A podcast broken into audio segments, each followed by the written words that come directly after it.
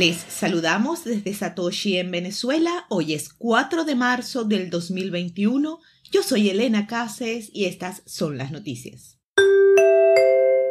CEO de Kraken, si lo piensas en términos de dólares, Bitcoin va al infinito.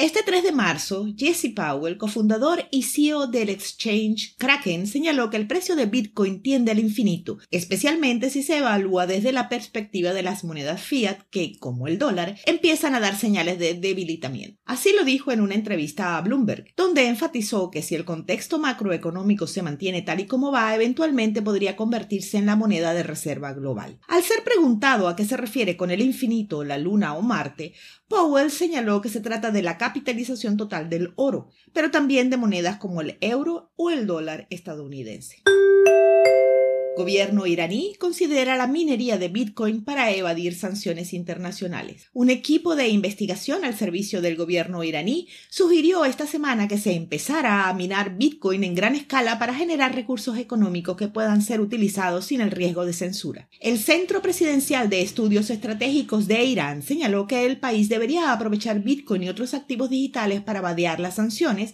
y poder mantenerse activo en el comercio internacional. El informe explica que la minería de cripto monedas podría ayudar al país, destacando que el gobierno iraní podría generar 2 millones de dólares por día y más de 700 millones en un año.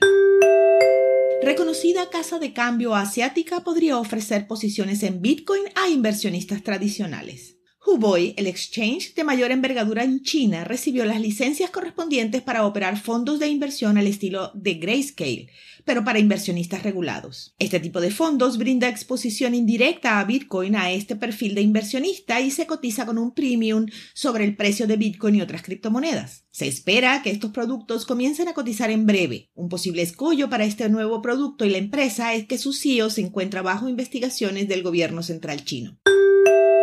Según Tim Draper, Netflix debería ser la siguiente empresa de renombre en comprar Bitcoin. El inversionista estadounidense Tim Draper señaló que Netflix es una de las empresas que debería seguir el ejemplo de PayPal, Square y MicroStrategy y comprar Bitcoin como parte de su estrategia de gestión de bienes y activos. Según dijo, inclusive Amazon debería considerar aceptarlo como medio de pago, algo que permitiría tomar una posición importante dentro de esta economía que empieza a configurarse. Draper es un conocido inversionista en Bitcoin e incluso llegó a comprar la criptomoneda en subastas abiertas por las autoridades de Estados Unidos comunidad global de Bitcoin se une para leer el libro blanco de Satoshi Nakamoto. Miembros de la comunidad de todo el mundo se unieron para narrar el libro blanco de Bitcoin. Esta primera versión del voice paper fue hecha en inglés, aunque la comunidad hispana ya trabaja en su propia versión en castellano. El resultado de este esfuerzo colectivo fue publicado en video a través del canal de YouTube de Bultardia, perteneciente al artista Dim Sayan, e incluyó a prominentes bitcoiners como Giacomo Zucco, Michael Saylor, Jimmy